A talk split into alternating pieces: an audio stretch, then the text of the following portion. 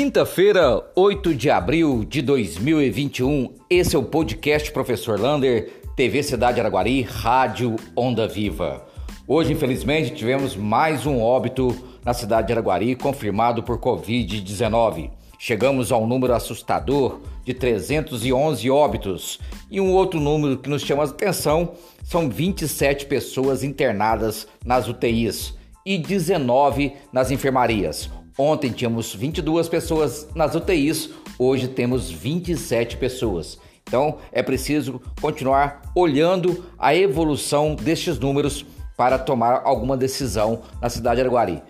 Ontem fiquei assustado com a quantidade de gente nas ruas. Lembrando, o toque de recolher ainda está valendo a partir das 20 horas. Vacinação segunda dose. Amanhã, amanhã, sexta-feira, dia 9 de abril, ainda continua a vacinação da segunda dose para quem vacinou dia 26 de março. Quem vacinou dia 26 de março ou para trás que esqueceu de vacinar, pode tomar a segunda dose a partir de amanhã no aeroporto municipal das 8 às 5 horas da tarde. Os profissionais da saúde, a vacinação é lá na policlínica. Agora, muitos estão perguntando que dia que vai vacinar os de 27 de março. Esse será a partir de segunda-feira e vai estender durante toda a semana, porque quem vacinou dia 27 de março foi aquele que vacinou mais de duas mil pessoas. Então, segunda-feira começa a segunda dose para quem vacinou 27 de março. Né? Então, na segunda-feira, agora continua a vacinação de segunda dose. E o governador Romeu Zema falou que está chegando mais vacinas e agora para a primeira dose. Deve chegar em Araguari no sábado ou na segunda-feira. Então, semana que vem deve ter vacinação para a primeira dose.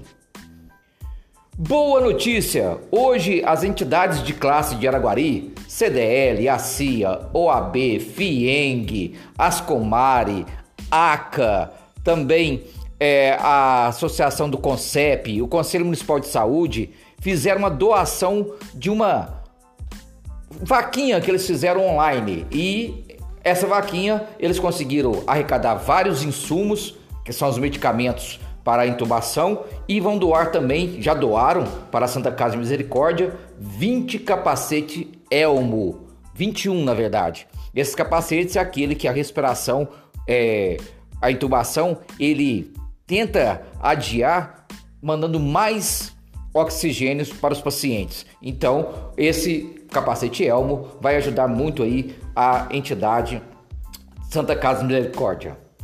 Boa notícia! O secretário de Planejamento Wesley Lucas conseguiu já entregar no dia de hoje 38 escrituras para os moradores do bairro Ouro Verde, lá da Coab.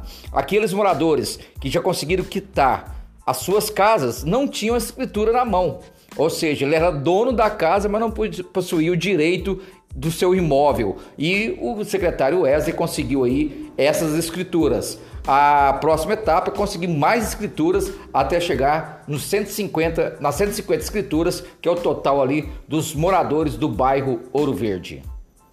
Outra boa notícia, o ponto de ônibus lá da Praça Getúlio Vargas já está pronto. Ele vai ser entregue no sábado agora para a comunidade a população de Araguari. Então o ponto de ônibus lá da Praça Getúlio Vargas já está prontinho, sábado será entregue para a população.